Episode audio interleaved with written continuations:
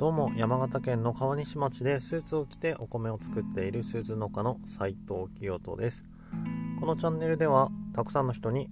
農の分野に興味関心を持ってもらうために普段なかなか感じることの少ない農家のリアルライフをさまざまなカルチャーを通して発信していきます。皆さんおはようございます。えー、3月10日10日ですね。はい。えっと先ほど娘を幼稚園送り出して今収録をしております。木曜日ですね。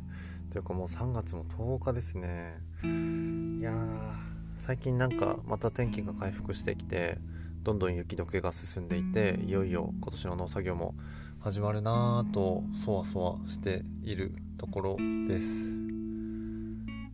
で今日なんですけれども、うんと、皆さん SDGs って最近よく耳にしたりあのカラフルな、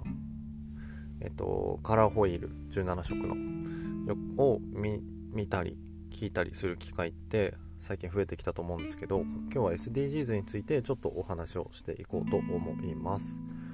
でそもそもなんですけれども皆さん SDGs って何かご存知でしょうか、まあ、最近はいろんなところで言われているのでご存知の方も多いと思うんですけれどもご存知ない方にざっくりとご説明をしますと、えー、この SDGs っていう、えー、英文英語ですね。これが何かというとそもそもは、えー、 Sustainable Development Goals。はい。ちょっとすいません。噛み噛んじゃいましたね。これ直訳あえっとこの頭文字で SDGs なんですけど日本語訳にすると持続可能な開発目標というなんともうーんどういうことなんだいっていうような感じかと思うんですけどこれですねあの国連の総会で採択されたことなんですね。持続可能な開発のための2030年アジェンダということで2015年に決まったことなんですね。でじゃあこのなんで2015年だったかっていうと2015年まではですねこの、え、SDGs ではなく MDGs というミレニアム開発目標っていうのがあったんですよそもそも。これが2015年で終わったの終わることを受けて、うんと、SDGs というのが、えー、今回採択今回というか2015年に採択されたんですね。でこれはあのざっくり言うとうんもう全人類、えー、全世界一丸となって、えーと、持続可能なより良い未来を作るためにこの目標達成に向かって頑張っていきましょうっていうような 感じです。ちょっと合ってるかな。ちょっとどうかわかんないですけど。で、うんと、17色といったわけですけど17個の世界的目標っていうのがまずあるんですね。うん皆さんどこかで目にしたことあるかなと思うんですけどあの貧困をなくそうとかですね、えー、まあの緑とかあの海とかを守っていきましょうとかジェンダーレスジェンダー平等について達成しようとか、まあ、いろいろな目標が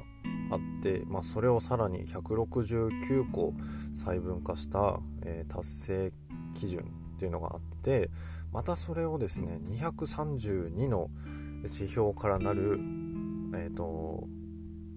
全体の目標っていうことになっています。まあ、ちょっとそこまではですね僕自身も全然まだまだ分かっていない状態なんですけれどもで、えー、最近ですね至る所でこの SDGs ということが叫ばれている今ですが皆さんももしかしたら自分が勤めてる会社とかえー、学校とかでこういったことを勉強したりだとか SDGs に取り組んでいる企業で働いている方っていうのも最近は増えてきたんじゃないかなと思っています。でですね僕自身はどうかというと2年ど前3年前ぐらいにですねこの SDGs というのを知ったんですね。で2年前ぐらいからえっ、ー、とどこかこう顔出ししたりだとか、えーと、農作業中もなんですけれどもこの17色のカラーホイールのピンバッジを胸につけて、えー、SDGs について考えて何かしら、え、自分なりにアクションしていこうという思いで今やっています。というのもですねこの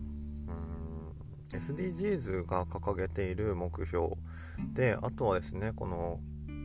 行動理念にですね誰一人取り残さないっていうものがあってそういったことにすごい共感できたということと農業をしているとですねこの今言った17個の目標っていうものの中にすごいこう密接に絡んでくるんですよ農作業をしていると。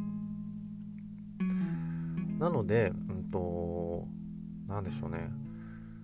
当たり前にやっているようなこう農業、農作業でも、この SDGs にこうしっかりと紐づけていくことでよりなんかその自分がやっていることの意義だったり意味だったりっていうのがこう明確化されるというか自分自身にとってもいいですしまあえーと、僕が思い描いているその脳の分野にもっとたくさんの人に興味を持ってもらいたいっていうことを達成するためにもですねこの SDGs に農家として取り組んでいくっていうのはすごくこう、うん、理にかなっているというか、うん、なんかすごくいいなと思ってやっております。ただですね最近えー、至る所でこの SDGs というのが叫ばれるようになったおかげで、まあ、知る人はたくさん増えていいとは思うんですけれどもその反面ですねその SDGs を歌ったこう、うんまあ、詐欺とまでは言わないんですけれども結構この人によって解釈の仕方が違いますしそれをこうどういうふうにアピールするかっていうのも人それぞれなので中にはですねあのいかにもこうなんか世の中にいいことしてますよ感を出してやっている、まあ、人だったりそういった企業だったりそのピンバッジに関してもこうつけてりゃいいんでしょうみたいななんかそういうことを考えている方っていうのも実は僕の周りにも見受けられるんですね。まあ、僕自身もあのじゃあそこまで SDGs に、えー、取り組んでいるかというと全くそういうことではないのであの同じっちゃ同じかもしれないんですけれどもうん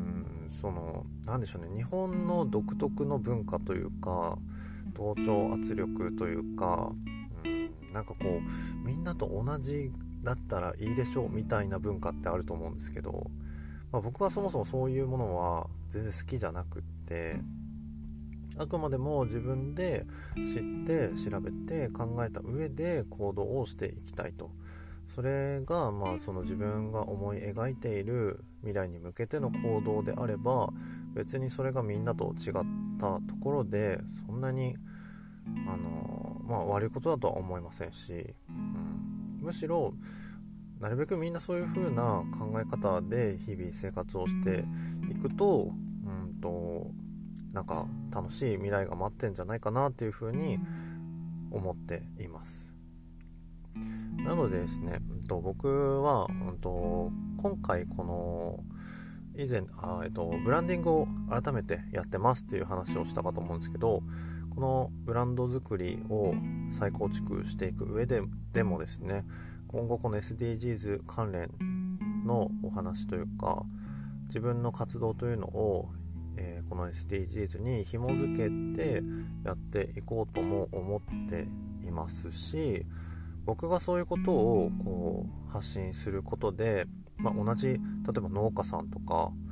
もうんなんかその考えるきっかけみたいなものを届けられたらすごい嬉しいなと思いますし